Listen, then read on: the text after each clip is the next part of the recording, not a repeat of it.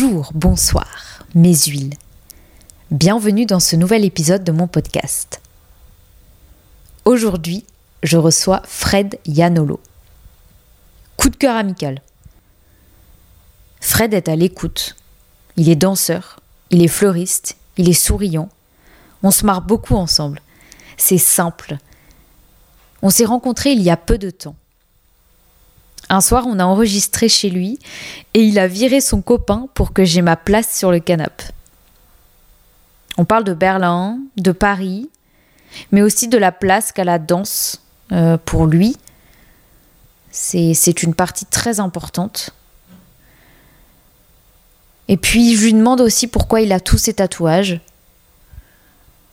Et on parle de plein d'autres trucs.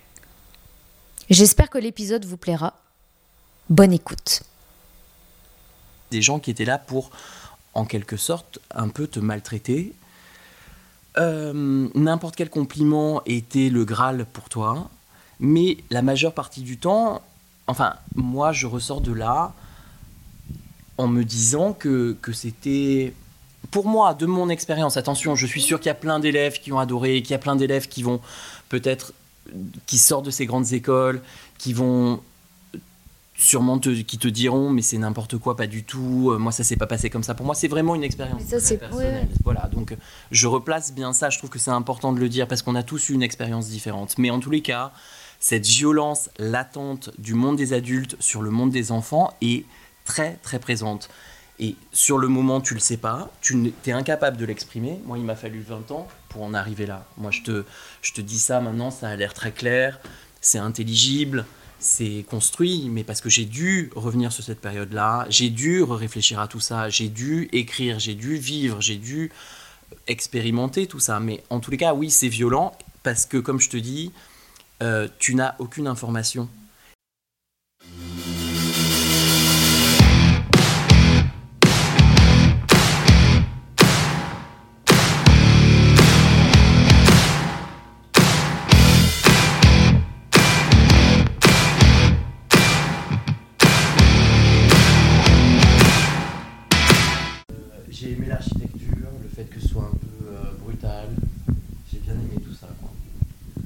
Bah, moi, ce que j'ai aimé, c'est les parcs.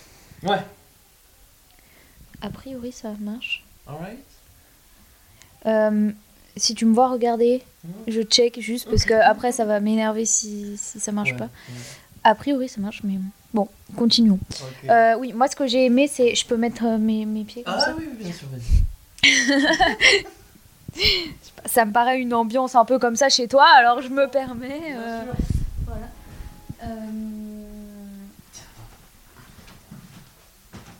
ah, ouais.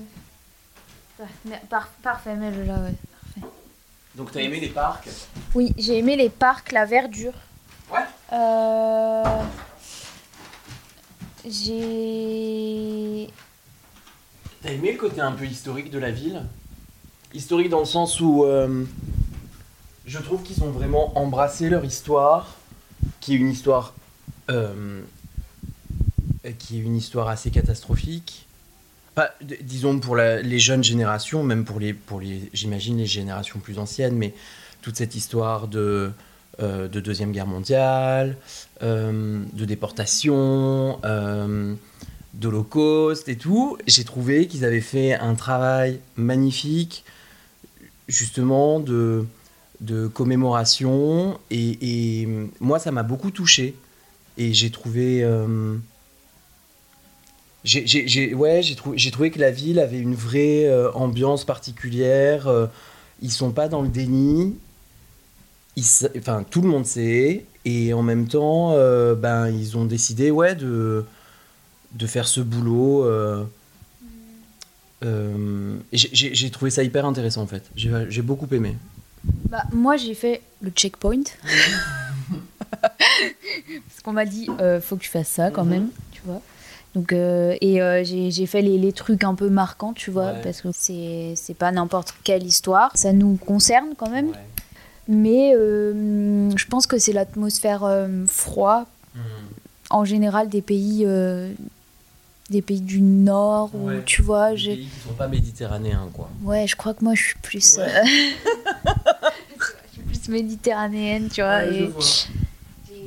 Après, tu vois, j'ai très envie de, de découvrir euh, la Suède, euh, mais mais en fait, Berlin, j'ai pas trouvé ça beau. Ouais. Je trouve, enfin, par rapport à Paris, par exemple, Paris, c'est hyper beau. Mais ouais, mais tu vois, Paris, moi, ça fait 20 ans que j'habite ici, plus 20 ans. Et, euh, et en fait, j'ai du mal à m'émouvoir maintenant de la beauté de Paris. C'est-à-dire que j'ai conscience, j'ai conscience euh, que le Louvre, c'est très beau, qu'on a des très belles avenues, des très beaux monuments. Notre-Dame de Paris, bon, là en ce moment, elle est en travaux, mais c'est magnifique. Euh, j'ai conscience de tout ça, mais je n'arrive plus à m'émouvoir parce que je trouve euh, que cette ville véhicule tellement de stress et, je trouve que cette ville manque tellement de compassion et de moments de partage et que en fait ça m'enlève, ça m'a retiré toute la beauté de Paris et maintenant en fait si tu veux je vois vraiment Paris comme une ville de travail, c'est-à-dire que même euh, même quand euh, je prends dès que je, dès que j'ai des vacances, dès que j'ai du temps pour moi, il faut que enfin il faut que je m'en aille d'ici. Parce que, parce que finalement, maintenant, Paris, c'est devenu synonyme pratiquement exclusivement de, de travail. C'est là où je dois faire de l'argent, quoi. Mais. C'est là où je fais mon bise. Non, mais, mais tu vois, c'est. c'est je, je, je prends euh, du, du plaisir, mais. euh, mais finalement, très peu. Je trouve que c'est. On on n'a pas vraiment réussi. Enfin, en tous les cas, moi, j'ai pas réussi à allier plaisir, travail, euh, qualité de vie ici, quoi. Donc, euh, donc j'essaie de trouver un peu euh, ces choses-là quand euh, je m'évade de Paris. Mais, euh, mais ouais, ouais, ouais, j'ai conscience que c'est très beau ici. Ouais. Moi, je pense que c'est parce que aussi ça fait moins longtemps moi que je suis ici Ouais. que j'ai eu les deux ans de pandémie. Donc euh, pour le coup j'ai, enfin j'ai, non pendant les grèves aussi avant la pandémie j'ai pu visiter Paris Ouais. parce que j'ai beaucoup marché. Mais peut-être que c'est parce que ouais je suis depuis moins longtemps ici que je m'émerveille encore euh, de marcher dans Paris tu vois. Mhm. Et euh, après, euh, je suis pas là euh, non plus tous les jours. Oh, mais qu'est-ce que c'est beau, tu vois. Mais, mais t'as as rencontré ton, ton copain ici, Ouais. à Paris? Ouais, j'ai rencontré, j'ai rencontré, j'ai rencontré Charles à Paris, qui est un vrai Parisien, parce que finalement, je me suis rendu compte que, que dans mon entourage, dans pratiquement tous mes amis, il n'y avait que des étrangers ou des provinciaux. Et du coup, c'est C'est marrant, ça. Ouais. C'est un des seuls, euh, c'est une des seules personnes que j'ai rencontrées qui est réellement parisienne, qui a grandi à Paris, qui est née à Paris dans le 13e arrondissement, qui a fait toute sa scolarité à Paris. Il est parti un peu à Londres, mais c'est un pur produit parisien.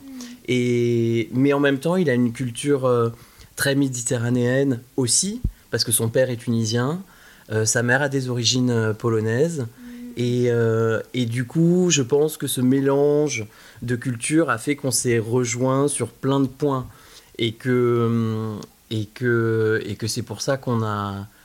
Ouais, qu'on s- qu'on sait plus, quoi. Et qu'on est encore ensemble. Mais, euh, mais ouais. Peut-être de ses, ses parents, euh, cette, cette vibe méditerranéenne Ouais, euh, ouais. qui t'a. Ouais, Ouais, comme et tu- puis il est, il, il- il- il est d'origine juive et, euh, et, je, et donc c'est, le côté séfarade de son père euh, apporte toute cette chaleur dans, euh, dans les dîners. Et puis c'était en même temps très, très enrichissant pour moi de, de découvrir toute cette culture que je connaissais peu, euh, tous, les, tous les rites et toutes les coutumes et toutes les traditions que je trouve, euh, que je trouve hyper, euh, hyper enrichissantes, hyper belles. Donc euh, je pense que c'est tout ça ouais, qui, qui m'a beaucoup... euh, C'est pas que le vrai parisien, j'imagine. ah, ben, justement, c'était, c'était, c'est, c'est exactement ça, ouais. C'est, c'était pas que Paris, quoi. C'était beaucoup d'autres choses et c'était, c'est hyper intéressant. Mm. Mais c'est pour- c'est c'est quoi un vrai parisien pour toi? Eh ben, euh, euh, un vrai Parisien pour moi. euh, bah, Peut-être que je le suis devenu, j'en sais rien, mais c'est quelqu'un. euh, euh, assez peu ouvert sur le monde, qui est assez grincheux. mais mais, mais j'imagine que j'ai dû devenir un peu comme ça en plus. Mais, mais, mais ça, ça, je trouve que parfois ça manque un peu d'exotisme. Oui, c'est cette vitesse de, de, la vie qui, ouais, et puis, rend un peu les personnes comme ça. Ouais, et puis même si, euh, même si, si, si euh, il y a un gros mélange de culture à Paris, que tous les quartiers sont différents, que tout le monde amène justement sa, sa propre culture, je trouve que ça reste quand même très scindé et que c'est difficile d'avoir euh, vraiment ce mélange, cette cohésion, quoi. Mais, mais c'est un sentiment hyper personnel. Je te dis, je suis pas la meilleure personne à interroger sur Paris parce que je crois que je crois que j'ai l'impression d'en avoir fait un peu le tour. Quoi. Voilà. Bah, ça se comprend aussi. Et puis tu, tu viens de. Tu viens du sud. Donc euh, le sud, c'est clairement une autre énergie. Mhm. Enfin, mhm. vraiment, tu vois. Après, ce qui, est, ce qui peut être intéressant, c'est justement de. Alors, si c'est trop insupportable d'allier boulot, euh, enfin de vivre à Paris, euh, bah, il faut déménager, je pense. bon, après, je suis pas. je suis personne pour te dire ça, mais bon. Et, mais après, ce qui est bien, enfin, ce qui est cool, c'est que, bon, bah, du coup, j'ai ailleurs, je sais que je peux prendre l'air et, euh, et me recentrer quand je suis à Paris. Mmh. Et puis, euh, Paris, c'est aussi pratique pour bouger. Enfin, tu vois. Et puis, moi, en tous les cas, Paris, parce que là, j'ai l'air de de cracher dans la soupe et de dire que Paris c'est pas possible et que c'est de la merde mais c'est c'est vrai il faut à la fois parce que je peux aussi dire que Paris quelque part ça m'a sauvé aussi la vie parce que euh, parce que ben, quand je suis arrivé ici j'avais 18 ans et j'étais un jeune homme gay et que l'air de rien vivre euh, vivre son homosexualité, euh, sa queerness, appelle-le comme tu veux, mais en province c'est aussi peut-être plus difficile. Et moi, en tous les cas, arriver à Paris et, avoir cet anonymat, c'est-à-dire euh, euh, personne te regarde vraiment, personne te juge vraiment, tout le monde s'en fout un peu, tout le monde est dans sa bulle. Ça m'a aussi beaucoup, beaucoup aidé pour euh, vivre une vie plus tranquille par rapport à moi, qui j'étais, ma sexualité, la personne que je voulais être, l'image que je voulais renvoyer. D'un coup, je me suis senti aussi beaucoup plus libre. Paris, ça m'a apporté ça, ça m'a apporté des rencontres incroyables, ça m'a apporté aussi des opportunités dans le travail que j'aurais jamais eu ailleurs. Euh, bon alors arrête de cracher sur Paris, enfin euh, merde quoi. une, grande, une, grande forme, une grande forme de liberté aussi, aussi. Donc il faut quand même le préciser parce que euh, c'est, enfin il faut, il faut. De toute façon c'est une balance de partout et c'est une balance. Enfin je veux dire en province t'aurais pas, t'aurais pas, voilà t'aurais pas rencontré euh, des personnes que tu as rencontrées ici qui t'ont amené euh, quelque, part. Mhm. Euh, et, et voilà, donc ça, franchement, tu aurais loupé quelque chose. Hein, parce que... Mais,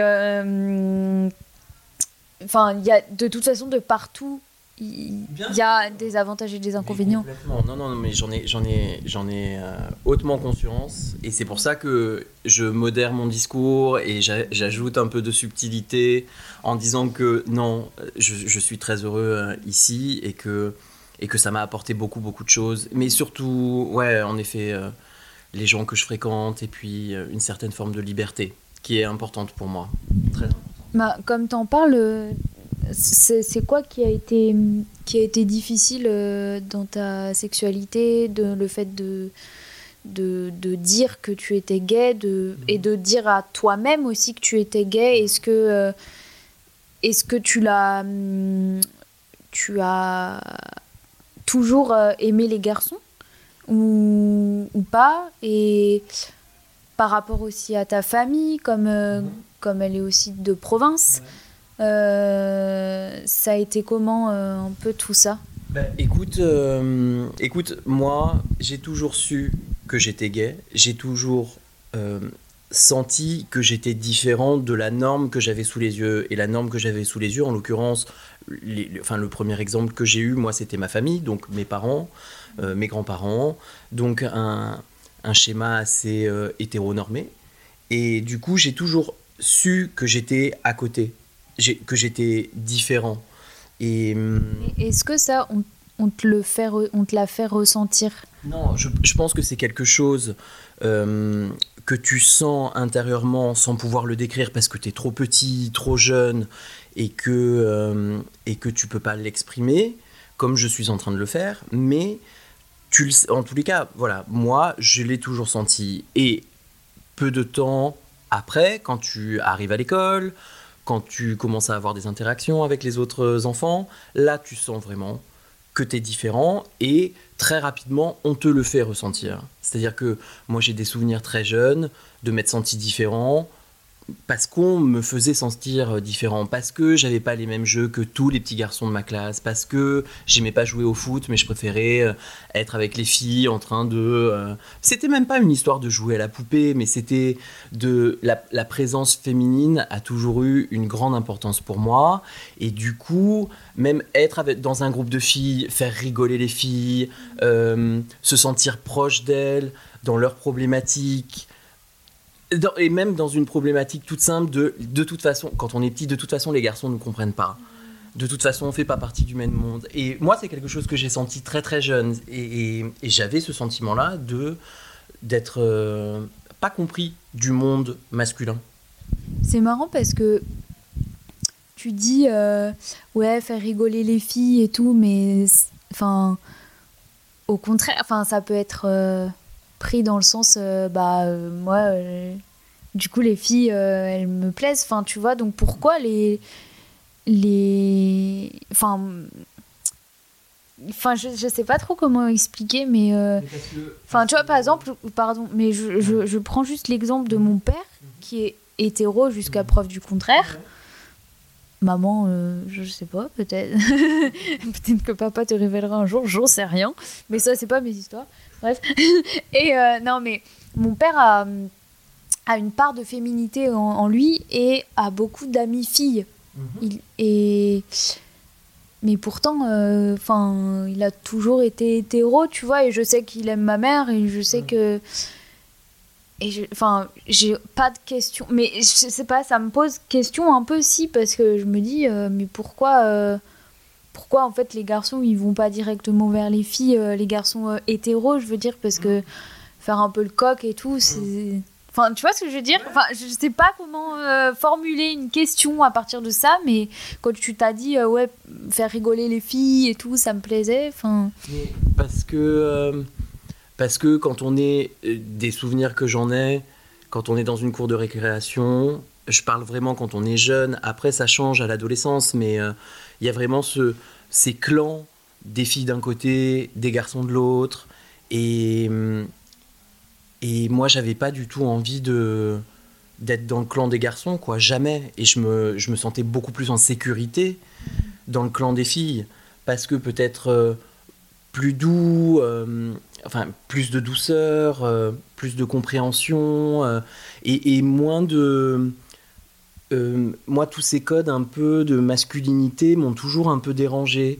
De, il faut être fort, faut être viril, faut pas pleurer, faut pas montrer ses émotions. C'était typiquement l'opposé de ce que je voulais être et de ce qui était, ce qui m'habitait, ce qui était à l'intérieur de moi. Moi, je voulais montrer mes émotions, vivre des émotions fortes, les montrer, les, les mettre en scène peut-être aussi. euh, mais mais j'ai jamais eu, je, ne voulais pas en tous les cas m'enfermer dans cette espèce de carcan de les garçons ça pleure pas, les garçons ça a pas mal, euh, les garçons n'ont pas de sentiments. Moi je suis quelqu'un de très sentimental, de très romantique et, et, et d'un peu romanesque aussi quelque part. Donc, donc si tu veux, c'est pour ça que ce cliché-là euh, m'a jamais convenu. Donc je me rapprochais de, du groupe des filles parce que je me sentais beaucoup plus proche d'elles, de leur, euh, de leur force, mais et, aussi de, de, de, leur force, mais de cette force un peu complexe, de, de dans une enrobée parfois de douceur, parfois sans douceur. Enfin, je, je me sentais beaucoup plus proche de ce groupe-là en tous les cas. Et euh, pour répondre à ta question, pourquoi faire rire les filles et, euh, et, et- et pour rebondir sur l'histoire de ton père, je pense que euh, certaines personnes se sentent peut-être plus libres par rapport à ça, et ton père, c'est sûrement peut-être. euh, il s'est senti peut-être plus libre de pouvoir euh, fréquenter des filles sans que ce soit mal vu par son groupe de garçons, j'en sais rien. Non mais c'est vrai et puis enfin non mais c'est marrant parce que enfin mon père par exemple il a jamais été foot enfin tu vois et, il le dit et... mais mais je sais que quand j'étais petite moi ça ça me ça m'énervait que, que, ton père n'est pas cette, ne soit pas cette espèce de prototype d'homme comme on en a dans les représentations populaires, quoi, comme tu peux voir un peu partout autour de toi, c'est-à-dire ce, ce gars qui aime le foot, qui boit de la bière. Euh, papa, de papa pas viril, en quelque sorte. Comme, enfin, c'est très. Euh, on est vraiment en train de faire des gros. Ouais, ouais, ouais. Il y a aucune mais... dans notre discours, mais en tous les cas, il y a quelque chose d'un peu vrai. On touche, on touche à quelque chose qui est un peu quand même commun et vrai, qu'on le veuille ou non. Mais, euh, mais pour, pourquoi ça t'a dérangé parce que je pense que. Enfin, mais encore, c'est encore les codes de la société. Parce que euh, pour moi, euh, euh, mon père, il devait être avec les garçons quand, quand c'était les garçons et, avec, et ma mère avec les filles, tu vois. Mhm. Et des fois, il y avait le groupe des filles de famille, par exemple, famille-fille, et mon père et les mecs de l'autre côté. Et moi, ça, je sais que ça, ça m'énervait, mais tu sais, maintenant, je trouve ça complètement ridicule. Oui. Et je trouve ça horrible. Enfin. Oui, mais c'est pas pareil quand on est ado, enfant, et que on est, enfin, il faut du temps aussi pour se détacher de, de, toutes ces choses qu'on t'a inculquées, euh, de toutes ces choses que tu penses être vraies alors qu'elles sont fausses. Euh, et c'est intéressant, au contraire, de... mais tu t'en rends compte que plus tard, mais sur le moment, ça peut être euh, relou et un peu douloureux, mais plus tard, tu te rends compte que c'est intéressant d'avoir des exemples un peu dissonants, un peu différents, et de voir que oui, tu peux être hétérosexuel et en même temps être très proche des femmes, dans, comme je disais tout à l'heure, dans leurs problématiques, dans leur façon de voir le monde. Et ça, enfin, et... d'un côté, du coup, c'est trop cool. Enfin, tu vois, maintenant. Euh, euh, je me dis. Et tu vois, par exemple, il, regardait. Beau, mon père, il, il, lisait beaucoup de L. Hmm. Je me disais, mais, mais c'est pas pour toi. Euh, tu vois, en gros, enfin, où je le disais à ma mère, je me dis, mais, pourquoi il lit Enfin, c'est pas. Et ta mère, qu'est-ce qu'elle disait alors? Comment, comment bah, réagit ta mère elle, Bah, elle me dit, mais Olive, c'est pas. Enfin, il a le droit de lire des L, tu vois. Donc, euh, non, mais c'est les codes, c'est les codes de société. Enfin, ça, c'est dingue, tu vois. Mais euh, bon, enfin, bref. Je vais pas parler de toi, papa. On fera un épisode ensemble et tu nous expliqueras. mais, euh, mais du coup, euh, tu l'as mal vécu en grandissant ça, ça a été un calvaire hmm. ou Pas du tout. Non, non, je l'ai, pas mal vécu. En fait, pardon, mais d'après ce que je comprends, c'est que tu l'as assumé direct j'ai assumé très vite qui j'étais. Euh, je, pense que j'ai été très bien entouré. Je pense que ma famille a été euh, super pour moi. Ils m'ont laissé une entière liberté. Je pense aussi que j'ai eu des alliés. Euh, quand j'habitais, moi je viens de hier, à côté de Toulon, et quand j'habitais à hier, j'ai eu la chance d'avoir un groupe d'amis qui était super, qui m'a accepté, euh, euh, j'ai eu un ami, euh, un ami, on était à la maternelle ensemble et on, est toujours amis et qui a été la première personne à me défendre quand vraiment brutalement on m'a traité de sale pédé. Ça a été, il s'est mais levé, enfin, vraiment il m'a défendu. je pense qu'il a toujours su que j'étais cette personne différente, mais qui s'en foutait complètement parce que justement je le faisais rire et que justement il me trouvait sympathique et que justement il trouvait sûrement que j'avais pas mal de caractère. Ouais, et, en fait, euh, comme toi, tu savais qui t'étais et que, bah, en fait, euh, tu m'acceptes ou tu m'acceptes pas, c'est pareil parce que je suis comme ça. Au final, euh, c'est comme ça que tu te fais des. Enfin, que les amis qui, qui, sont là pour toi viennent vers toi, je pense. Ouais, c'est vrai, mais ça veut pas dire que ça m'a pas perturbé à certains moments, que ça m'a pas énormément blessé, que, que je me suis pas senti. Euh, dépassé par toute cette situation aussi. Mais, mais comme je te dis, j'ai le sentiment vraiment d'avoir été bien entouré et surtout, moi, euh, je me suis dirigé vers la danse très rapidement. J'ai vu ma, j'ai vu ma sœur on allait chercher ma sœur à son cours de danse et je pense que j'avais 4-5 ans et j'ai dit à ma mère je veux faire ce que fait ma sœur, je veux faire ce que fait Marie. Et elle m'a dit ok et donc elle m'a inscrit au cours de danse. Et donc après je suis rentré dans une, dans une école à Marseille et pour faire un sport-études de danse. Et du coup, si tu veux, à partir de 12 ans, là, c'est une espèce d'énorme parenthèse. Toute mon adolescence a été euh, l'école de danse, la compétition, mais en même temps, j'étais entouré de garçons qui faisaient de la danse et, qui me ressemblaient. Et du coup, si tu veux, d'un coup, là, ça te coupe complètement de la société et donc tu crées un monde qui fait que euh, cette question-là n'est même plus une question. Et du coup, c'est pour ça que j'ai été... Euh, euh, que ça a été particulièrement facile pour moi, parce que comme je te dis, même si on se le disait pas quand on avait 12 ans, je, on était, il y avait énormément de gays évidemment, et on était tous, on se sentait tous dans la même vibe. Et moi, j'ai rencontré mon, premier copain, j'avais 17 ans, et c'était très ouvert, et tout le monde le savait, et tout le monde s'en foutait. Donc, si tu veux, j'ai pas rencontré beaucoup de barrières sur ma route par rapport à mon homosexualité. Et donc, c'est pour ça que j'ai le sentiment d'avoir eu vraiment beaucoup de chance. Et. et... Enfin, après, se faire traiter de sale pédé, euh, c'est pas. Enfin, c'est pas excusable, enfin, c'est pas normal, tu vois. Ouais, mais en même temps. C'est marrant parce que tu minimises non, je, beaucoup. Je, minimise pas, je, je, minimise pas, mais j'ai une, une vision euh, de l'âme humaine euh, peut-être un petit peu cynique, parfois. Et si tu veux. Euh, franchement, j'en ai tellement entendu, on en a tous tellement entendu. Tu peux parler avec plein de de, personnes homosexuelles, transsexuelles. Je veux dire, on s'en prend tellement plein la gueule quand on est petit, quand on grandit, à l'adolescence, tout le temps. Tout le temps, tout le temps, tout le temps. Et ça va dans le bon sens. Maintenant, on est en, en 2023 et, tout a changé. Et, moi, j'ai conscience que dans les années 80, quand j'ai grandi, tout avait commencé déjà à changer aussi. Je ne parle même pas des hommes gays des années 40 et 50, pour qui c'était, mais euh, à mon avis, un, bien plus difficile, bien plus difficile. Mais il y a tellement de générations avant nous qui se sont battues justement pour, pour, euh, pour nos droits que, euh, que ça devient de mieux en mieux. Mais en tous les cas, dans les années 80 à Marseille, ouais, c'était pas forcément hyper évident, hyper facile. Et ça l'est sûrement pas encore, peut-être. Bah, il y a forcément des personnes qui sont pas encore ouvertes à ce sujet. Hein, mais...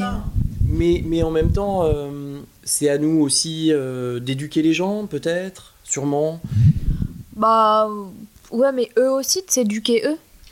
Aussi, mais, euh, mais euh, ça, ça, je pense que dans la représentation populaire, dans les médias, tout a énormément changé. Euh, moi, je, ne suis pas fan de sa musique, et, mais je trouve, par exemple, c'est un... qui est-ce qui va nous dire? Non, mais, mais je trouve que Bilal Hassani a un courage, mais un courage, mais vraiment, parce que se présenter tel qu'il se présente face à la France entière, euh, c'est une exposition tellement gigantesque et ça doit être tellement, ça a dû être tellement difficile. Et en même temps, et c'est pour ça que je suis, euh, euh, je suis, je suis, je suis en admiration vraiment devant ces personnalités qui arrivent à se présenter au public en disant je suis comme ça, ça te plaît, ça te plaît pas, je m'en contrefous. Et, euh, et, regarde qui je suis et, regarde ce que j'ai à défendre. Et, ces personnes qui arrivent à faire bouger les codes, à faire bouger les codes des genres, à dire euh, je suis un garçon mais parfois je me sens plus fille, oui j'ai envie de mettre des robes, j'ai envie de me mettre du vernis à ongles et tout. Je trouve ça tellement inspirant de voir que le, le spectre s'ouvre et qu'il n'y a pas que des garçons et des filles, il y a plein de gens tout autour. Et je pense que ça apporte beaucoup de liberté aussi, même pour toutes les personnes très hétéronormées, qui se sentent soit très masculines, soit très féminines. Et, parce que d'un coup, tout le monde se dit non, mais en fait. Euh, si j'ai envie de faire ça, bah, enfin de me m'habiller comme ça ou comme si, je peux, euh, même si je me définis euh, femme. Et, et, ça dépasse même le genre pour moi. C'est juste une grande expression de liberté et je trouve ça tellement inspirant de pouvoir montrer cette liberté-là au travers euh, ouais, de, de, la télé, d'Instagram, de, tout ce que tu veux. Mais je, moi, ça m'inspire. Et je sais que je sais que pendant une période de ma vie, j'ai beaucoup, beaucoup voulu euh, me fondre dans le, dans le moule et, ça m'a posé problème où je me disais non, mais un garçon, ça doit faire ça, un garçon, ça doit être comme ça, ça doit s'habiller comme ça. Et en fait, voir ça, pour moi, enfin, moi c'est très inspirant. Très inspirant et je, suis, je te dis, je suis en admiration vraiment devant ces, ces prises de pouvoir malgré tout. Bah, c'est modèle pour la suite en fait. Complètement. Mais ça me fait penser au vernis à ongles.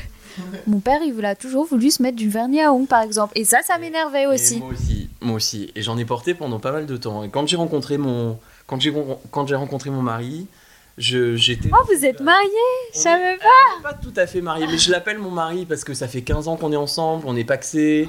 Oh, 15 ans Et on s'est rencontrés à des périodes. Euh, on était jeunes, quoi, tu vois, et je trouve qu'on a, on a traversé des périodes de vie tellement importantes. Et hum, que ouais, que pour moi c'est mon mari, c'est ma famille quoi. C'est et, et, quand on s'est rencontrés, il aime bien me rappeler ça. Et c'est vrai que quand on s'est rencontrés, moi j'étais dans une période très vernis à ongles, mini short et tout, et, et, ça le fait marrer et ça me fait marrer aussi. Mais et donc bah écoute, je rejoins ton père là-dessus. Le vernis à ongles, j'aime beaucoup quoi. J'adore. Je trouve que moi ça me fait chier. il s'enlève quand il s'enlève un peu, bah t'es obligé de tout l'enlever parce que sinon c'est moche. C'est vrai, c'est relou. Hum, tu vas à Marseille hum. à, 17, à 12 ans. Tu pars à Paris à 18 ans. Pour faire quoi? Il se passe quoi? C'est euh, La danse, c'est. C'est quelque C'est un truc. Euh, tu te sens bien C'est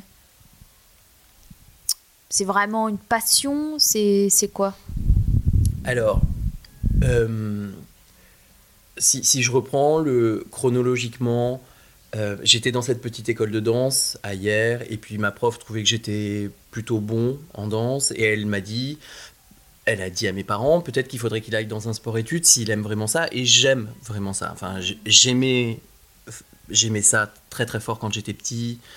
J'ai une histoire compliquée avec la danse. C'est compliqué euh, la danse, c'est compliqué parce que c'est un refuge et puis c'est en même temps quelque chose que j'ai voulu chasser de ma vie pendant très longtemps et en même temps c'est quelque chose qui a toujours été là et que je décide de réapprivoiser à, à 40 ans et c'est assez particulier mais c'est comme ça. Mais en tous les cas mon parcours c'est celui-ci, c'est un gamin qui dansait apparemment bien et donc ma, ma prof de l'époque a dit à mes parents ils devraient présenter des concours et donc j'ai présenté le conservatoire d'Avignon et j'ai présenté une école nationale qui était l'école nationale de Marseille. Et à l'époque, c'était Roland Petit qui dirigeait l'école.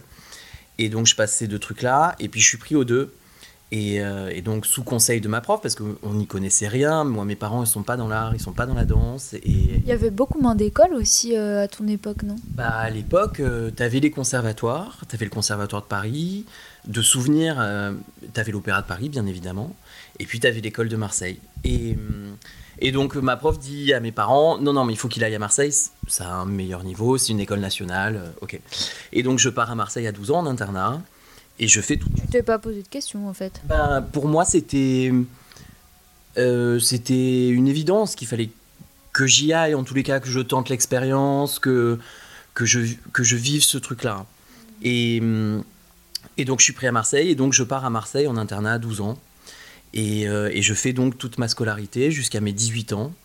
Euh, et, donc, il y a eu un changement de direction entre-temps. Après, c'est Marie-Claude Pietragala qui a repris la compagnie, l'école, euh, tout ça. Et puis, et puis écoute, pour faire court, en gros, je me suis fait virer à 18 ans. Et virer, bah si t'as fait, as fait cramer un mur ou? Non, non, en fait, c'est des écoles, si tu veux, où tous les ans, à la fin de l'année scolaire, tu passes un concours et donc tu es gardé ou, euh, ou renvoyé pour tout un tas de raisons.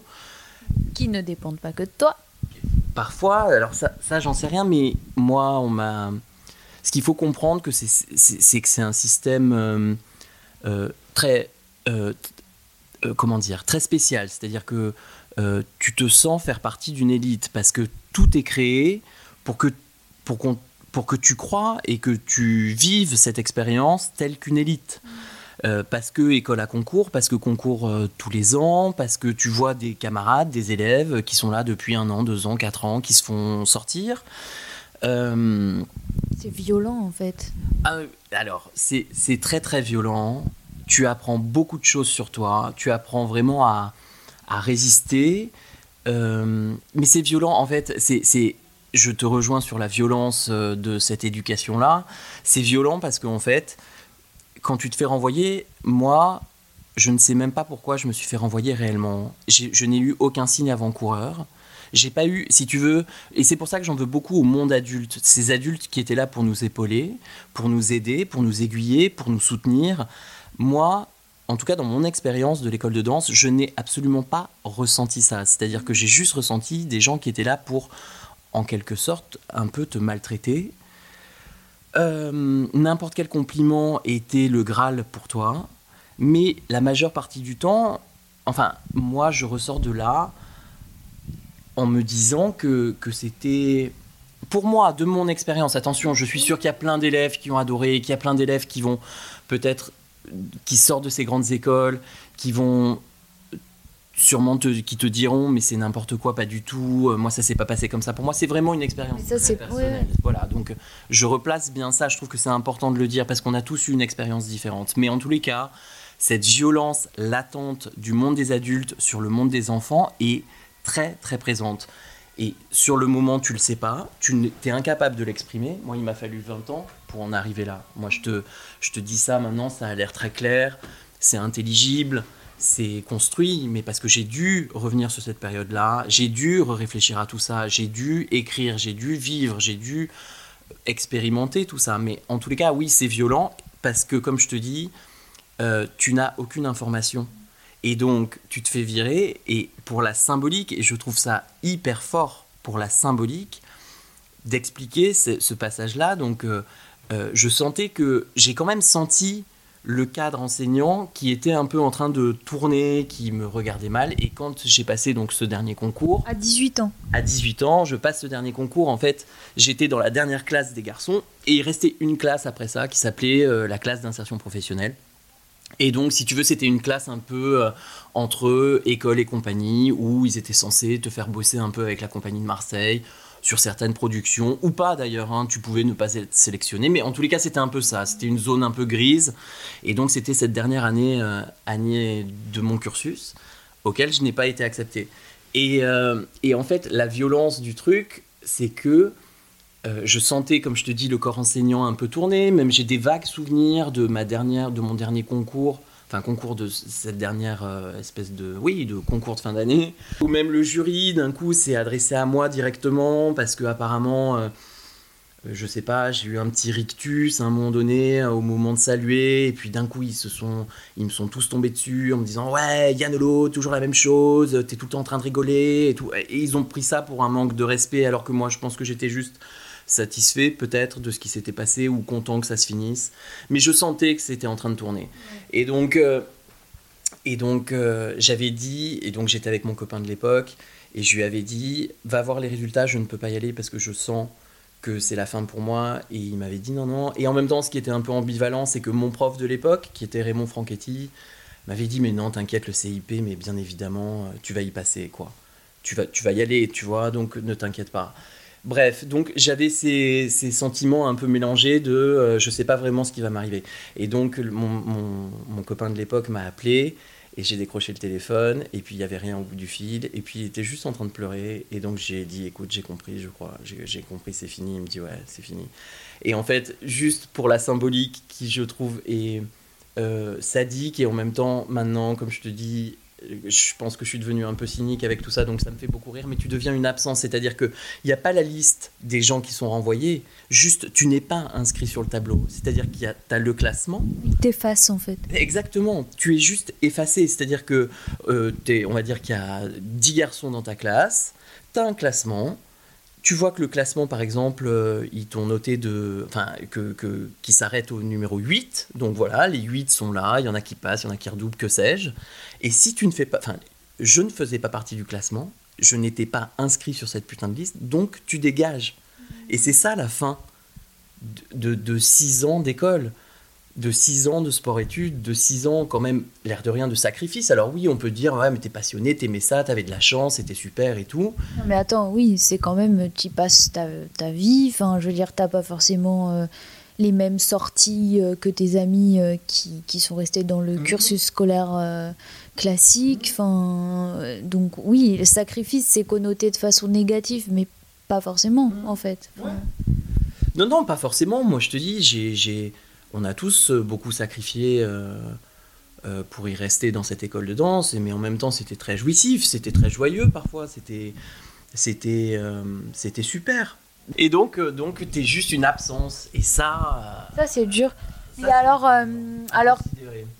Tu le vois, tu le, comment tu le vis Mal, je, je, je- je- je, crois comprendre, mais euh, faut bien à 18 ans, ta vie ne s'arrête pas là. Donc, euh, donc qu'est-ce que tu fais? Eh ben, écoute, ta vie, ta vie ne s'arrête pas là, c'est une certitude, mais par contre, tu as un petit stop bien prononcé.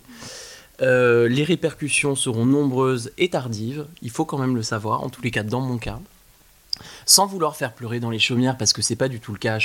En, tous les cas, euh, qu'est-ce qui se passe à 18 ans? Ben, Moi, j'avais mis tous mes œufs dans le même panier, bêtement. Donc, euh, j'ai arrêté mes études en seconde, donc je n'ai aucun niveau d'études enfin euh, l'école ne m'intéressait pas. Moi, j'avais juste envie de danser en fait, je pense.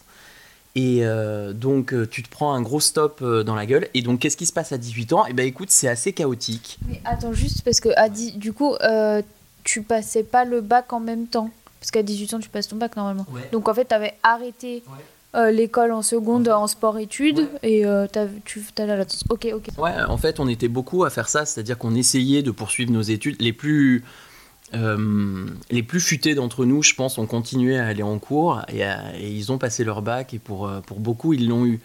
Pour les moins futés, euh, et je me fous dans cette catégorie bien volontiers parce que ça m'aurait, ça m'aurait aidé, mais bon, c'est comme ça. Là, là j'ai vraiment, j'ai tout perdu. J'ai, perdu...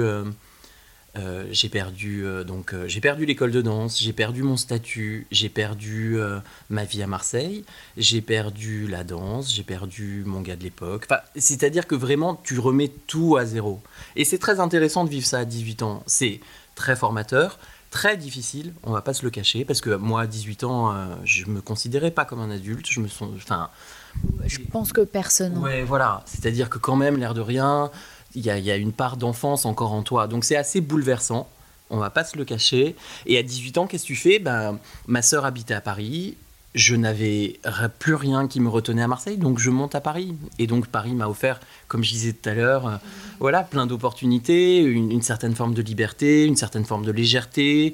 Euh, j'ai rencontré des gens formidables qui font toujours partie de ma vie.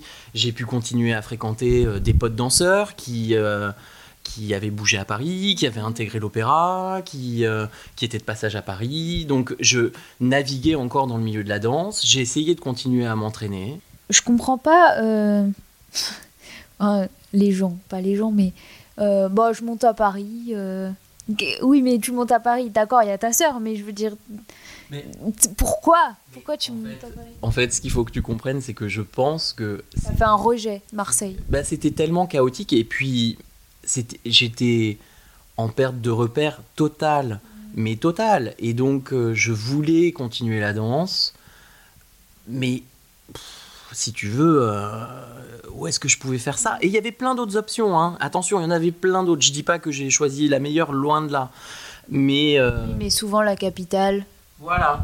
Et puis, et puis surtout, moi, je n'avais aucune information. Il faut, se souvenir quand même que dans les années 2000, tu n'avais pas Facebook, tu n'avais pas Insta, c'était les débuts d'Internet. Donc moi, si tu veux, sortir de ce truc-là, je savais même pas... Je savais pas où aller, je connaissais mes euh, deux compagnies. euh, c'était, c'était assez... Franchement, c'était assez chaotique. Et, et puis, euh, quand je reviens sur cette période de l'école de danse, je me suis très longtemps posé la question, mais est-ce que c'était un accident? Pourquoi est-ce qu'on m'a gardé pendant six ans? Parce que six ans, c'est pas anodin, c'est pas deux ans, c'est pas un an, c'est pas rien.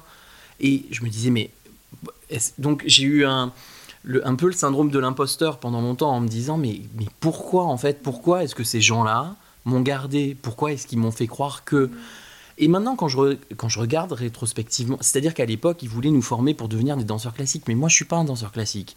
J'ai pas le physique. Moi, je suis pas grand, je suis pas athlétique, je suis pas assez en dehors, je suis pas assez souple, j'ai pas assez de coups de pied. Enfin, je peux te faire la liste pendant des heures, tu vois, de tout ce que je ne suis pas pour être danseur classique.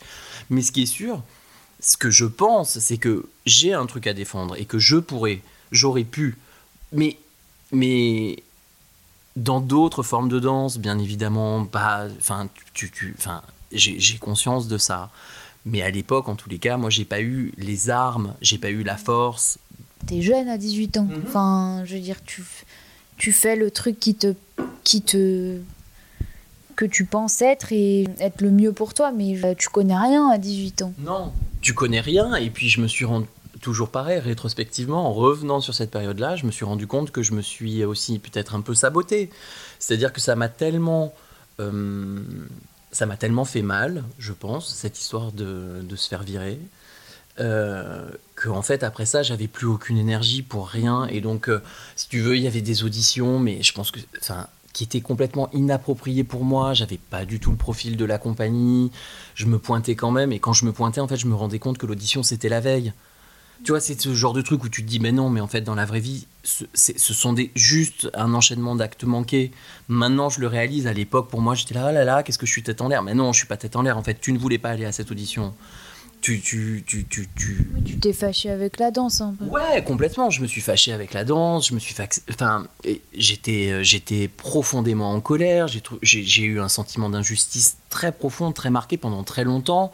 Et, et comme je te dis, euh, euh, je veux dire, donc cette absence de nom sur cette liste qui signifiait que je ne faisais plus partie des effectifs, personne ne me l'a expliqué.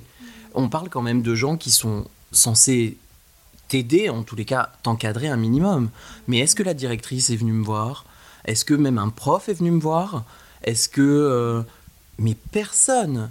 La seule chose que tu peux faire dans ce moment-là, c'est pleurer, aller vider ton casier et te casser. Et tu te casses et c'est fini, quoi. Enfin, tu vois ce que je veux dire C'est... c'est- Ouais, c'est du jour au lendemain, c'est. euh, D'une minute à l'autre, tu n'as plus rien à foutre ici et tu te casses. Et personne te donnera aucune explication. C'est comme ça. C'est la règle. Alors, euh, j'ai participé au truc, je connaissais cette règle-là, mais quand même, quand j'y réfléchis, je trouve que c'est d'une violence sans nom. Je trouve ça très compliqué de, de faire vivre euh, ça à des jeunes gens qui sont pleins d'espoir, qui ont euh, leurs problèmes aussi. À 10, 10 enfin, je veux dire, entre 16 et 18 ans, c'est pas une période facile pour. Enfin, tu vois, c'est t'es en construction. t'es- Il y a, il y a tout un tas de choses qui viennent s'ajouter à ça. Et donc tu continues un peu à auditionner, à danser et tout ça. Oui, mais pour faire un truc. Ouais, pour faire un truc, écoute, pour faire un truc. Donc, j'auditionne un peu à droite à gauche, euh, je regarde des trucs, je me dis, ah, vas-y, il y a un truc. euh, C'était hyper drôle, c'est assez comique en fait, mais il y avait un truc à- pour bosser à Disneyland. Et je me suis dit, bon, c'est ce qui se rapproche un peu de ce que je faisais, quoi. Tu... Enfin, très loin, mais tu vois ce que je veux dire? Ça avait un rapport avec la danse. Et moi, je me pointe là-bas, je passe l'audition. L'audition, c'était vraiment le béaba de la danse, quoi. Bon, je suis pris au truc. Et donc, je pars bosser sur, euh, sur Disneyland. Et là, moi, si tu veux, c'était complètement. C'était inapproprié. C'est-à-dire que je me retrouve dans l'espèce de, de salle de repos où les gens étaient en train de fumer et j'étais en train de me chauffer. Mais de me chauffer comme si j'allais prendre un cours ou euh, comme si j'allais. euh, alors qu'en fait, on me demandait juste d'aller marcher, de taper dans les mains sur le parc déguisé en nounours, quoi, tu vois. Donc, bon, ça, je l'ai fait très peu de temps. Mais ça t'a rapporté de l'argent quand même. Un peu, ouais, ouais, ouais, non, mais bien sûr, mais je l'ai fait, je te dis, j'ai eu demi, j'ai dû avoir deux missions chez eux qui ont duré euh, un mois en tout et pour tout. Après, j'ai passé un peu des auditions et en fait, très rapidement, je me suis dit, ok, stop, t'es fâché, ça marchera pas, tu veux plus, euh, trouve un boulot. Et donc, j'ai commencé ma vie à Paris en trouvant des boulots alimentaires. Et, euh, et c'est comme ça que j'ai vécu, euh, que j'ai vécu, euh, que j'ai vécu pas mal de temps, quoi, de boulot alimentaire en boulot alimentaire, en allant prendre un peu des cours de temps en temps, mais en même temps la frustration ultime. Tu te pointes en cours, tu vois que tu as perdu ton niveau, euh, tu te demandes à quoi ça rime d'être encore ici, en train d'essayer de danser. Enfin, c'était pas très drôle. Et euh, t'as beaucoup de tatouages. Ouais. Est-ce que tu t'es tatoué euh, en rapport avec aussi cette euh, blessure et ce nouveau, euh, ce renouveau un peu quand t'es, euh, quand t'as mis de côté la danse ou pas du tout? Ouais, complètement, parce que j'ai. j'ai dû déconstruire tout un tas de choses qu'on m'avait inculquées, c'est-à-dire, bah, par exemple, un danseur, ça doit se présenter comme ça. Même une personne qui va sur scène et euh, doit forcément être euh, grande, belle, athlétique, euh, avec tout un tas de critères comme ça complètement débiles. Et je pense qu'en effet, me réapproprier qui je suis, qui j'étais vraiment profondément, c'est passé aussi par les tatouages parce que et tous mes tatouages ont une symbolique particulière. parce que oui, ouais, j'ai décidé d'être qui je suis vraiment. Et, tout peut être, tout peut être mêlé. Hein. Je peux, je peux, tu peux être danseur, tatoué, petit, euh, et ça peut marcher aussi. Et, donc j'ai dû déconstruire tout ça, et je pense que c'est passé par les tatouages, ouais, complètement. Mm. C'est peut-être bête hein, ma question, et tu aurais pu me dire aussi euh, non, pas du tout, il n'y a pas de symbolique ou quoi, et, euh, et ça c'est propre à chacun, chacune, mais c'est vrai que comme tu en as beaucoup, et que tu es passé par cette période-là, Bon, euh, pourquoi tu es fleuriste? Euh, Écoute, je suis fleuriste parce que. Euh, donc je te dis, j'ai fait pas mal de boulot alimentaire, mais il est arrivé un moment où je me suis dit, Fred, ça suffit maintenant. Il faut que tu aies un boulot, un, ce que je considère être un vrai job. Attends, c'était quoi tes boulots alimentaires? Oh, J'ai fait, fait, plein de trucs. J'ai bossé principalement dans le commerce, j'ai bossé dans la SAP, j'ai bossé euh, j'ai bossé dans les cosmétiques. Euh, c'était que des expériences très cool. J'ai été merchandiser. Euh, j'ai bossé chez Jean-Charles de Castelbajac. C'était très cool. Chez, chez, chez, un créateur un peu barré et tout. C'était super. Je, je je, je, je, crache pas dans la soupe et puis donc c'était vraiment super et puis arrivé il est arrivé un moment dans ma vie où je me suis dit que je voulais avoir un vrai métier ce que je considère comme étant un vrai métier je sais que ce c'est peut-être un peu débile. Non, mais de pas passer en métier en métier. C'est ça. Et puis, je voulais être qualifié dans quelque chose. Au début, j'ai voulu être infirmier. Et du coup, euh, du coup, euh, j'ai préparé le concours pour rentrer en école d'infirmier. C'est sur concours, en fait, juste pour rentrer dans l'école. Donc j'ai préparé le concours, je l'ai eu, je suis rentré à l'école et puis trois semaines après, je me suis dit euh, non, c'est pas fait pour toi quoi. T'es quand même, il y a quand même une fibre artistique en toi et c'est pas possible. Je, savais que j'allais pas pouvoir gérer le stress, la maladie, la mort, les gens, les patients, tout ça. Je me suis dit non, non tu seras un très mauvais soignant. Mais d'un côté, ça t'a pas donné une putain de confiance en toi d'être accepté et tout parce que du fait que tu m'aies dit euh, un peu bah ouais je suis pas jusqu'au bac et tout euh, j'aurais dû machin. Euh, le enfin quand même concours d'infirmier entre, entre, temps dans mes vers 23 24 ans j'ai quand même passé l'équivalence du bac à la fac. Et j'ai attaqué un cursus universitaire. Et, et là je me suis rendu compte qu'en fait j'étais pas bête parce que Enfin, dans le sens où, si tu veux, j'étais tellement focus sur la danse quand j'étais petit et l'école ne m'intéressait tellement pas que, au sortir de tout ça, bon, j'avais peut-être une mauvaise image de moi-même, et mais je me disais que si ça se trouve, j'avais pas été assez j'étais peut-être pas assez intelligent pour euh, pour apprendre et pour m'éduquer. Et en fait, quand j'ai passé l'équivalence du bac, ça s'est hyper bien passé. Et puis j'avais des super notes. Et je me suis dit, ah non, mais en fait, c'était juste, c'était pas raccord avec, euh, avec le truc, et puis tu avais d'autres choses en tête à, cette époque-là. Donc j'ai passé l'équivalence du bac, ce qui m'a permis de pouvoir passer le concours d'infirmier. Et la putain de confiance en moi, non, parce que... Euh, enfin oui, j'étais très content de réussir ce concours et de rentrer à l'école euh, d'infirmier, mais en même temps, est-ce... Euh, ouais, je l'ai préparé. Oui, oui, oui, c'est vrai, ouais, je l'ai préparé tout seul. Mais je peux pas te dire, je suis hyper fier de ce truc-là, parce que il y a un truc un peu extrême chez moi de si tu n'arrives pas au bout du projet, ne regarde même pas le chemin. C'est-à-dire, euh, peu importe que, que tu aies travaillé pendant six mois sur un concours dans des domaines que tu ne connaissais pas vraiment, que tu, que tu te sois documenté, que tu aies acheté des bouquins, que tu aies appris, que tu aies passé un concours devant un jury, que ça ait marché, que tu aies été pris, peu importe tout ça, tu n'es pas devenu infirmier, donc ça ne vaut pas grand-chose. Ce qui est bête, j'ai conscience que c'est bête, mais si tu veux, tout ce chemin-là, pour moi, m'importe peu. Maintenant, quand tu me poses la question, oui, je peux te dire oui, c'est vrai quand même, je l'ai fait, je l'ai eu, super, mais, mais comme je, n'ai pas fini mes études d'infirmier. Comme je ne suis pas devenu infirmier, pour moi, ça ne faut pas grand-chose. Mais au sortir de ça, je me suis dit, ok, une fois de plus, qu'est-ce que je vais faire? En fait, j'ai l'impression que ces 20 années de ma vie, ça n'a été que des rebondissements tout le temps. J'ai eu toujours l'impression de devoir composer avec ma vie, mon job, qui je suis, mes envies, ce que je dois faire. Toujours, toujours, toujours. J'ai toujours dû rebondir à un moment donné pour gagner de l'argent, être inséré dans la société, être heureux et me sentir à peu près stable dans ma vie.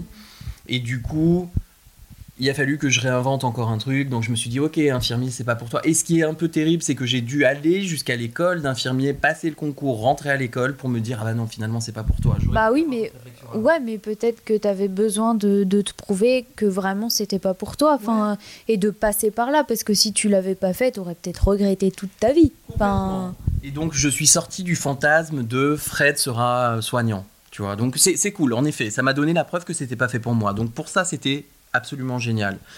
Et Après, je remets pas. Enfin, je sais que ça peut être très dur. Hein. Je te dis pas, euh, bah, t'abuses, mais euh, mais tu as pas passé non plus euh, des années, tu vois, avant de te dire bon, finalement, euh, non, tu vois. Complètement. Ça a été assez.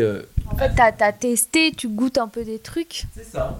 Ouais, ouais. Je, je suis, je suis. Exactement. Je suis allé tester. Et donc je me suis dit, ok, vas-y, réinvente-toi, Fred, une fois de plus.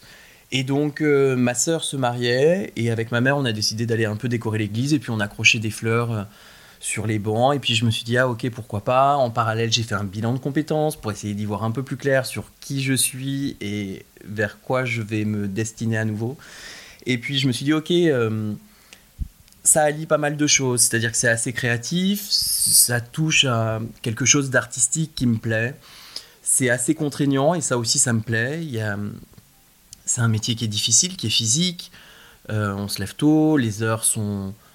sont enfin, voilà, c'est beaucoup d'heures de travail, c'est, contraignant, euh, mais, mais c'est plaisant. Moi, il y a quelque chose voilà, de, avec, avec mon corps. Mon corps a besoin d'être debout, en mouvement, et il y a quelque chose d'un peu sadique aussi, je pense, derrière, parce que la pratique de la danse à haut niveau, on sait tous à quel point c'est. Euh, contraignant pour le corps et à quel point ça peut blesser et faire mal. Et dans la fleur, je retrouve un peu ça, c'est-à-dire que bosser dans le froid en hiver, euh, oui, c'est douloureux, mais il y, a un truc de la contrainte du corps, de mon rapport, le rapport que j'ai avec mon propre corps et celui-ci, et du coup, continuer sur cette voie-là, à travers ce métier-là, finalement, me, me, procure, euh, me procure du plaisir. C'est un peu, ouais, je sais, ça, ça sonne un peu sadique, mais ça me procure une certaine forme de plaisir, voir mes mains qui ont changé, euh, parce que je travaille beaucoup avec mes mains, on travaille avec des objets coupants. Euh, donc je pense que ça allie pas mal de choses dans ce que, ce que j'aime faire. Quoi. Et puis le fait de... Enfin, tu sais que les, les gens qui vont acheter des fleurs, c'est en général euh, pour une belle occasion. Ouais. Bah après, il y a les enterrements. Ouais. en le disant, tu me dis. en fait, pas, toujours. T'as as beaucoup de, de, personnes qui viennent pour les enterrements? Ouais, ouais. ouais on a beaucoup de. On, on, a beaucoup de. Ouais, ouais, on, a, on, fait. Dis-moi. non, mais parce que. Enfin, quand même, même pour les enterrements, justement, ils veulent apporter quelque chose de. Une certaine forme de, de, de, douceur et tout ça. Donc, il y a quelque chose de joli de, dedans. Ouais, ouais. La, écoute, euh, la symbolique est, euh, la symbolique est là et elle est jolie, c'est certain, mais euh, on travaille sur plein de types d'événements différents et puis. mais ça reste, si tu veux, ça reste dans ma tête, dans mon esprit, ça reste quelque chose de très business, de c'est dénué de quelconque forme de sentiment, de même quand je sais que on prépare des fleurs pour un deuil, je je suis pas du tout, ça reste très technique, c'est très froid pour oui, moi. Tu es détaché. Ouais, je suis complètement détaché. Le rapport au métier de fleuriste reste quand même quelque chose de très froid et hum, j'aime ce que je fais et je me lève le matin et j'y vais et je suis assez léger, tu vois. Je de toute façon je suis une personne, dès que ça me plaît plus, dès que je commence à être contrarié, dès que je commence à sentir qu'il faut que je bouge, ça part très vite et je peux pas me contraindre trop longtemps à des choses qui me plaisent pas donc euh, donc euh, donc euh, j'y vais encore c'est que ça me plaît mais mais si tu veux à travers tout ce parcours de vie, j'ai quand même l'impression d'être toujours scindé en deux. C'est-à-dire que j'ai l'impression qu'il y a le moi un peu artiste, ex-danseur, danse, je sais pas comment appeler cette personne-là. Est-ce qu'elle danse encore Est-ce qu'elle danse plus Est-ce qu'elle euh, redansera un jour je, je, je, sais pas, mais je sais qu'il y a cette personne-là à l'intérieur de moi et il y a l'autre personne qui euh, est beaucoup plus pragmatique, beaucoup plus terre à terre, qui a dû se démerder dans tout ce truc euh, et qui donc juste doit aller travailler, travailler dans un environnement quand même qui lui convient et qui lui plaît, mais, mais cette personne-là, cette autre, autre, personne qui est à l'intérieur de moi est assez méthodique et, euh, et assez, euh, assez froide, quoi, quelque part. Tu m'as l'air hyper... Euh, quand, enfin, dès, dès, que je t'ai rencontré, très serein et très à l'écoute des autres. Hmm, enfin, en tout cas, c'est ce qui m'a marqué. Et je me demande d'où ça vient. De, est-ce que ça vient de, de cette blessure, justement Parce que c'est, c'est très. C'est inhumain, en fait, ce qui, ce qui t'est arrivé? Bah. Ou euh, t'es comme ça de nature? Ben, En fait, euh, toute proportion gardée. Parce que j'essaie toujours de nuancer. Parce que c'est une histoire que j'ai beaucoup ressassée, j'en ai beaucoup parlé autour de moi, et j'essaie de nuancer quand même à chaque fois mon discours parce que c'est quelque chose que j'avais choisi et puis il y a des il y a des il y a des choses tellement plus terribles qui arrivent aux gens, bien plus terribles, euh, enfin la perte d'un proche, la maladie, bien évidemment, mais bien évidemment, je me, je me compare absolument pas. C'est pas ça le, mon propos. C'est juste que j'ai réussi à me dire que un trauma est un trauma et qui prend la place qu'il doit prendre à l'intérieur de toi, peu importe ce, qu'est ce trauma. Tu, tu... Donc j'ai décidé d'accepter ça déjà, ce qui a été un énorme pas pour moi. Et ensuite, cette sérénité que tu sens et cette écoute des autres, il y a quelque chose qui doit être un peu naturel chez moi. Serein, j'ai travaillé longtemps dessus. Parce que vraiment, je suis une personne assez euh, euh, angoissée et anxieuse. Mais la vie, en fait, m'a amené à être cette personne-là et un énorme travail sur moi m'a amené aussi à être cette personne-là, à mettre les choses en perspective, à prendre du recul et aussi à, pardon, à accepter que, que tout est possible dans la vie, que absolument tout est possible et, et se rendre compte de ça, c'est c'est t'as as gagné j'ai tellement le sentiment d'avoir euh, d'avoir gagné en maturité, en, en, paix d'esprit, quand je me suis rendu compte que tout était possible et que, et que, et que la vie est vaste et que les rencontres sont vastes et que les expériences sont vastes et qu'il n'y a pas qu'une seule forme euh, pour être, euh, pour être heureux et, et moi, en l'occurrence, pour moi, pour être euh, danseur, j'en ai rien à foutre en fait. De, j'ai pas des j'ai pas le fantasme de faire des tournées mondiales et de danser devant des milliers de personnes, j'en ai rien à foutre. J'ai pas le fantasme que des milliers de gens s'intéressent à moi et me trouvent euh, comme ci ou comme ça. Je m'en contrefous. Voilà, avec le podcast, euh, c'est fini. Hein, euh.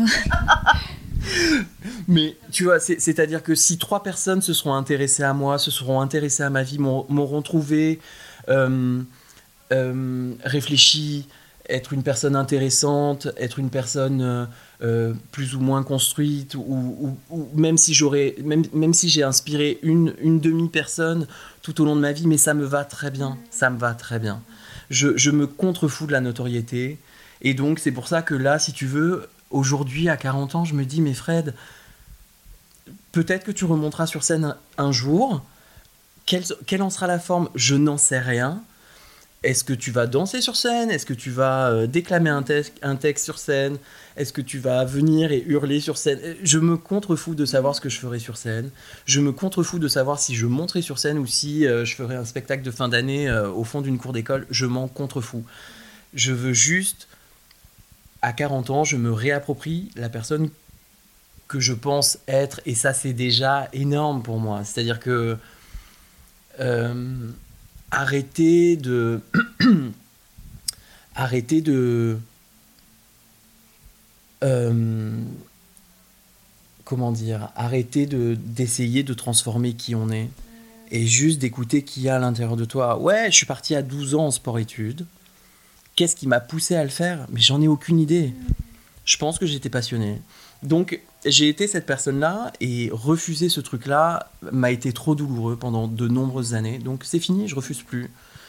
Et si tu me demandes ce que je suis, j'en sais rien. Est-ce que je suis fleuriste? Est-ce que je suis danseur? Est-ce que je suis ex-danseur sur... Enfin, je sais pas du tout.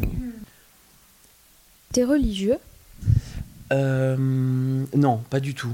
Pas du tout, du tout, du tout. J'ai, ça m'a toujours fait un peu rire, les religions. J'ai, toujours vraiment euh, euh, se réunir dans une église, dans une synagogue, dans une mosquée. Je, je, je, je, je comprends tout à fait que, que, que plein de gens euh, aient besoin de ça dans leur vie et, et c'est, c'est pas du tout un jugement, mais, mais moi, ça m'a toujours paru euh, très loin de ma réalité. Euh, Est-ce que euh, tu crois en quelque chose? Euh, Parce que pour moi, c'est hyper différent. Euh, La religion et les croyances. Complètement. Est-ce que je crois en quelque chose Euh, euh, J'essaie de croire en moi. ce qui est déjà Waouh, c'est la meilleure réponse. Non, mais ce qui est déjà un gros boulot en soi. Euh, après, est-ce que est-ce que je vois pas une certaine forme, euh, euh, comment dire, de tu sais, parfois il y a des choses qui t'arrivent dans la vie, des rencontres. Est-ce que est-ce que c'est ça aussi croire euh, croire en quelque chose, se dire que moi je pense que la vie elle a un plan pour chacun d'entre nous en fait. Voilà, voilà ce en quoi je crois. Je pense que la vie a un plan pour chacun d'entre nous. Mais quel est mon plan alors? Et donc, et que toi, tu reçois les informations et que tu essaies de transformer tout ça en quelque chose qui te ressemble le plus et qui va faire du bien aux gens qui sont autour de toi et qui va te faire du bien. Et du coup, voilà. Euh, Mais est-ce que je suis vraiment quelqu'un de spirituel Euh, J'ai du mal à répondre à ces questions-là. Je- J'en ai aucune idée. Je sais pas. Je sais pas parce que je me sens en même temps quelqu'un de, de très terre à terre et, et en même temps complètement dans les nuages. Je, franchement, c'est un peu brouillon la réponse, désolé. Non, mais ça me fait penser à quand tu parlais de, de ton copain, euh, de ton mari, pardon. Euh, cette façon de. de T'as beaucoup parlé de ses origines, Mm. de façon de réunir les gens. Mm. De... Donc ça m'a fait penser, et peut-être que c'est quelque chose qui te. Qui te, qui te touche aussi, parce que le rassemblement, tout ça, c'est Mhm. aussi un peu euh, lié à, aux croyances, euh, à la religion, aux spiritualités. C'est vrai. Ouais, peut-être. Aujourd'hui, c'est c'est quoi qui te comble Et est-ce que tu es comblé? Oh, c'est dur. Euh, écoute, euh, je crois que je me suis jamais senti aussi bien et aussi en phase avec moi-même. Euh, donc, il y a plein de choses qui me comblent. J'ai l'impression d'être d'être à ma place. J'ai l'impression d'être entouré des gens que j'ai choisis. Et ça, c'est important pour moi.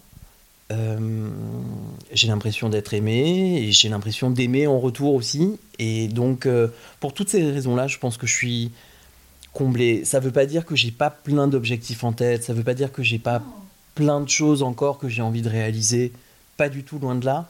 Mais en tous les cas, je suis dans une période de ma vie où j'ai le sentiment de réussir à faire la paix avec plein, plein, plein de sujets différents. Et ça, c'est très important pour moi, voilà, de, de me réconcilier avec, euh, avec mon moi intérieur profond, celui que j'ai foutu de côté pendant, pendant beaucoup, beaucoup de temps. Donc, euh, donc en quelque sorte, ouais, je suis comblé. Mhm.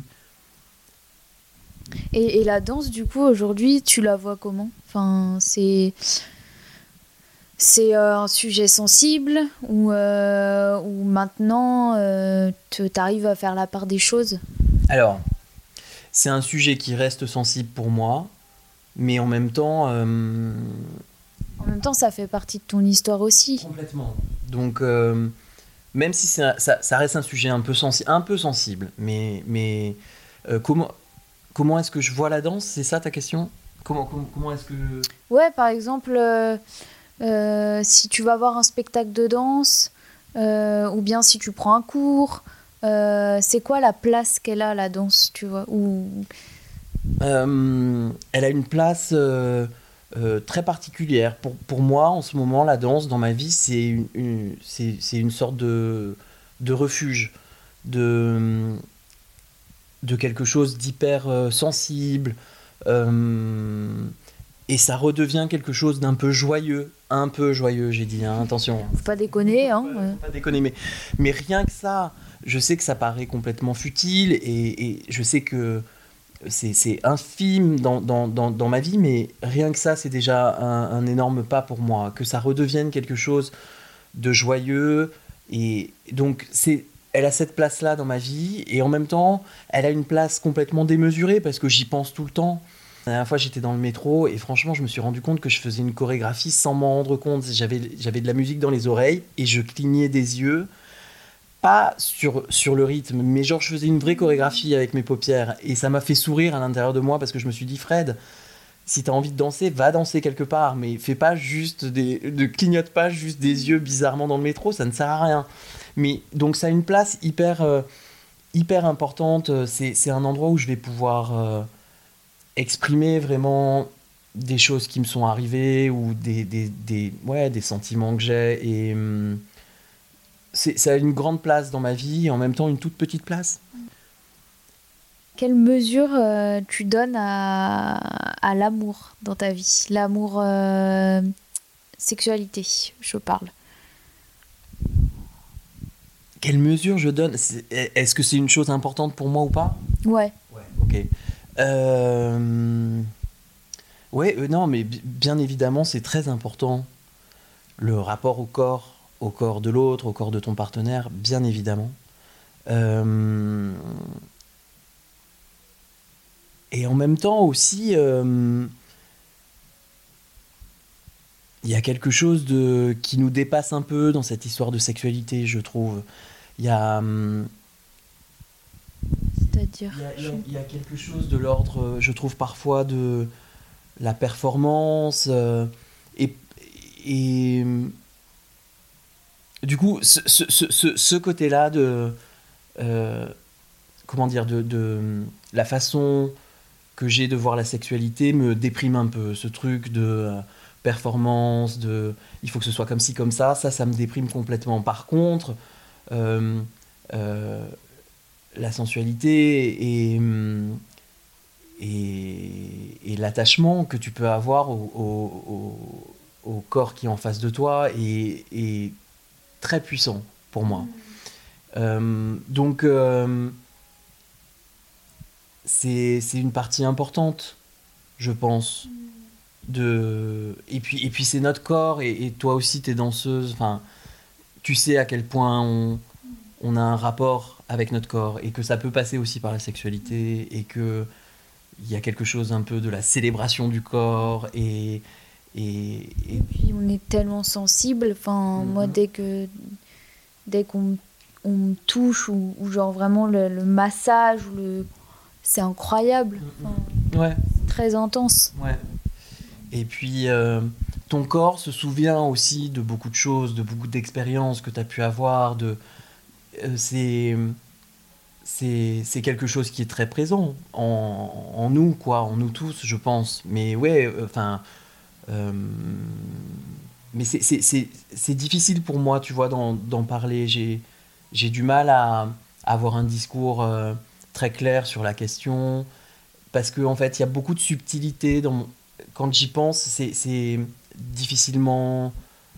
J'ai du mal à en parler, quoi. Ça me fait perdre un peu mes mots. Mm. C'est intéressant parce que c'est quand même une part importante de ta vie, comme tu me le décris, mmh. plus ou moins. Mmh. Euh, en fait, je suis psy. je te l'ai pas dit, mais. Euh, euh, c'est quoi pour toi être artiste? Mmh. Être artiste, pour moi, c'est être euh, capable, c'est être capable de montrer qui on est sous une forme que la société appelle une forme artistique. Donc, euh, ça englobe beaucoup, beaucoup de choses pour moi. Euh, j'ai pas ce truc euh, de. C'est forcément soit la danse, soit la peinture, soit la littérature. Oui, bien évidemment, tout ça, mais ça peut être aussi plein d'autres formes dans mon esprit. Mais c'est être en capacité de montrer aux autres ce qui se passe à l'intérieur de nous, quelles sont les émotions qui nous traversent, qu'est-ce qui nous bouleverse, nous, nous-mêmes, et, et qu'est-ce qui nous fait avancer, qu'est-ce qui... Euh, pour moi, c'est ça être artiste, c'est réussir à délivrer un message fort. Pour, pour moi, la force du message a beaucoup d'importance. C'est-à-dire que euh, j'ai besoin de me nourrir de choses qui sont fortes, d'œuvres fortes, de, messages qui sont forts, d'expériences qui sont fortes. Parce que tout le reste m'intéresse peu. Euh, donc pour moi, c'est cette capacité voilà, à, pouvoir délivrer un message au moment T sous une forme que toi, artiste, tu auras choisi. Voilà, pour moi, c'est ça, être artiste. Et hum, je trouve qu'il n'y a rien de plus beau que, que l'art et que, que l'expression en général. Euh, est-ce que euh, est-ce que tu as tu as une ressource à nous partager, un livre, un film, euh, un spectacle, euh, quelque chose qui, qui t'a euh, marqué? J'ai des, des, titres de musique que, qui m'ont bouleversé. Et hum, c'est très random quand j'écoute de la musique. C'est des choses que j'écoutais quand j'étais petit, des choses que j'écoutais quand j'étais ado. Euh, c'est ouf, je te coupe, mais c'est tellement. Enfin, la musique, c'est un truc. C'est tellement à des périodes de vie, j'ai l'impression. Là, j'écoute du Metallica en ce moment, alors que il y a quelques jours, j'écoutais un artiste italien. Enfin. Mais du coup, si tu veux, j'ai. Euh, j'ai des, des disques qui m'ont bouleversé. Euh, euh, j'ai des, des, spectacles en tête de danse aussi. Les, les, premières fois où j'ai vu des, des, des, représentations de, de la Batcheva. Euh, donc, ouais, Décadence de, de Naharine, je trouve ça absolument incroyable. Il y a, y, a un, y a, un passage dans ce spectacle qui me, fait, qui me fait fondre en larmes, mais littéralement. Et pourtant, je, je, pense que c'est vraiment la seule œuvre que j'ai vue qui m'a fait pleurer. Mmh. Donc dans Décadence, en fait, Décadence, si je ne crois pas dire de bêtises en disant ça, mais en gros, il a pris plusieurs pièces et il les a collées, il en a fait un spectacle. Les pièces qui semblaient euh, être les plus emblématiques. Bref. Et donc, il y a ce moment dans Décadence où les danseurs descendent de scène, vont choisir quelqu'un dans le public, le ramènent sur scène et dansent avec. Et alors ça, pour moi, cette espèce de pont entre la scène et le public, entre l'artiste et, euh, et le mec de la rue qui est venu voir ton spectacle, ce pont entre euh, la personne que je rêvais d'être et la personne que je suis en ce moment, c'est-à-dire assise dans cette salle, me fait littéralement fondre en larmes à chaque fois. Je trouve ça d'une beauté, d'une violence. Euh, enfin, ça me, ça m'a retourné la tête. Je l'ai vu euh, deux ou trois fois. Les deux ou trois fois, vraiment, je pleure comme si j'avais perdu quelqu'un de ma famille. C'est effrayant. Donc, ce truc-là, je le trouve vraiment magnifique. Euh, en musique, je te dis, je peux écouter plein de trucs. Il y a un album qui m'a bercé pendant longtemps d'un groupe qui s'appelle Silent Poets. Et, euh, je crois que le titre de l'album s'appelle To Come. Et, genre, pour moi, tous les titres sont impeccables, hyper bien produits, hyper beau. Euh, il y a des. Ouais, c'est surtout ça, moi, qui me meut. Je crois que c'est plus la musique et les spectacles de danse. Et, un peu et je lis en ce moment un peu de littérature japonaise parce que ça me fait voyager et que je kiffe ça. Mais, euh, mais ouais, je crois que vraiment Décadence et, et ce passage-là en particulier, c'est un truc qui a qui m'a fait péter on est un peu maso hein, quand même parce que parce que enfin maso ou je sais pas comment on pourrait on pourrait qualifier euh, ça mais euh, ça me fait penser euh, un jour ma cousine elle m'a dit j'avais un chagrin d'amour ou et ou ma sœur je sais enfin mais ma c'est ma cousine une de mes cousines qui m'a dit mais en fait, euh, c'est génial parce que ça veut dire qu'on est vivant. Et j'ai trouvé cette phrase, mais euh, enfin, en fait, quand ça va pas ou euh, je me dis, ouais, mais c'est- trop bien, hein, tu ressens ça, t'es vivant, donc Mhm. c'est le principal en fait. Ouais. Et enfin voilà, je voulais juste noter cette petite phrase dédicace à Margot. Euh, T'aimerais entendre qui euh, au micro des huiles? Ah là là. euh, Ah non, fais pas comme Julien. hein. T'as écouté? Ouais, j'ai écouté. Bien sûr, j'ai écouté. Euh, j'ai écouté, j'ai écouté. Qui est-ce que j'aimerais entendre? Écoute, tu sais quoi? Il y a un acteur que j'adore qui s'appelle Fred Testo, euh, que j'aimerais beaucoup entendre. Parce que j'ai la- il me donne l'impression d'être une, d'être une personne hyper sensible, hyper profonde. Et j'ai l'impression qu'il se passe plein de trucs euh, à l'intérieur de lui. Et du coup, j'aimerais bien l'entendre. Et après, j'ai le droit de donner n'importe quelle réponse, genre. euh, Ah oui, oui, Ouais. vas-y. euh, j'ai j'ai écouté quelques interviews de, de Björk et, j'adorerais la réentendre en interview parce que je, je la trouve assez fascinante. Euh, qui d'autre? Non, mais je crois. Enfin, c'est bien, je pense, comme réponse, ouais. Euh, attends, laisse-moi réfléchir quand même parce que après, je vais me dire merde, putain, j'aurais dû dire ça. Et ça, c'est frustrant. Euh, tu sais quoi? Je crois que d'un point de vue très égocentrique, j'aimerais bien entendre euh, quelqu'un qui a un parcours un peu similaire au mien, juste pour avoir un autre son de cloche, juste pour faire tourner un peu, euh, pour, pour avoir, tu sais, pour, pour faire tourner le kaléidoscope, quoi, avoir un autre prisme.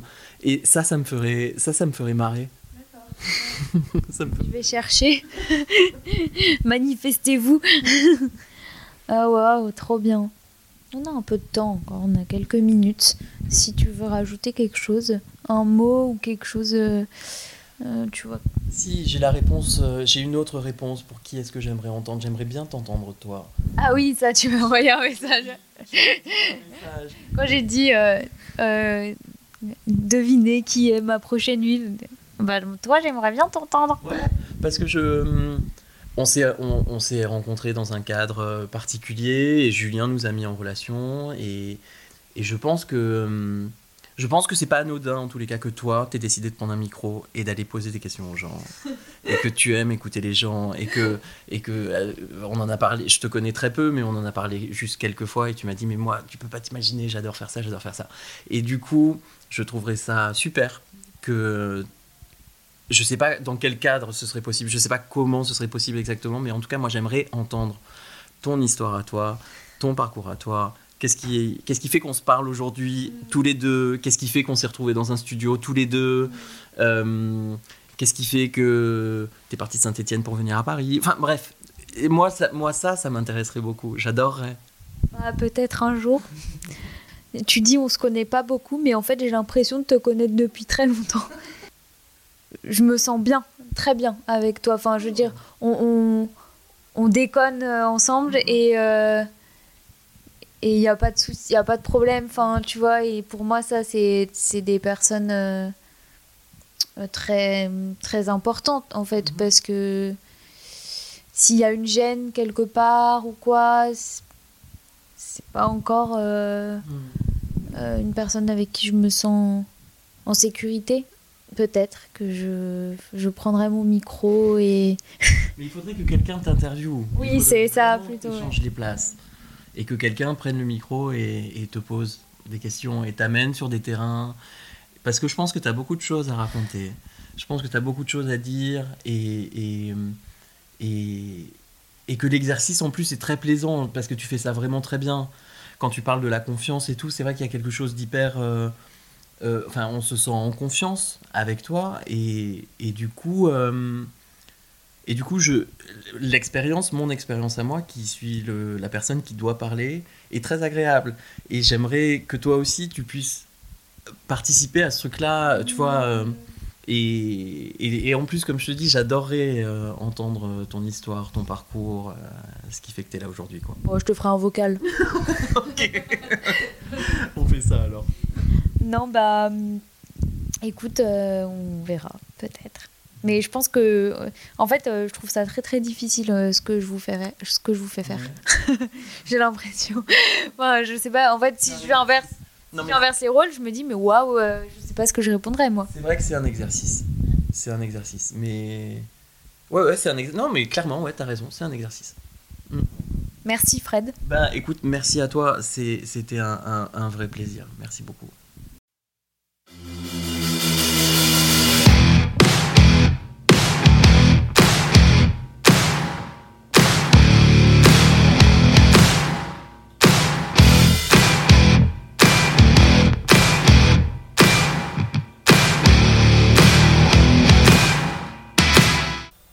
Alors, est-ce que ce moment avec nous vous a plu? Si oui, dites-le nous. Abonnez-vous sur ma page Instagram Les Huiles d'Olive, sur Acast, Spotify, Deezer, Apple Podcast. Mettez des étoiles, partagez, parlez-en autour de vous. Et on se retrouve dimanche prochain pour un nouvel épisode. Bisous.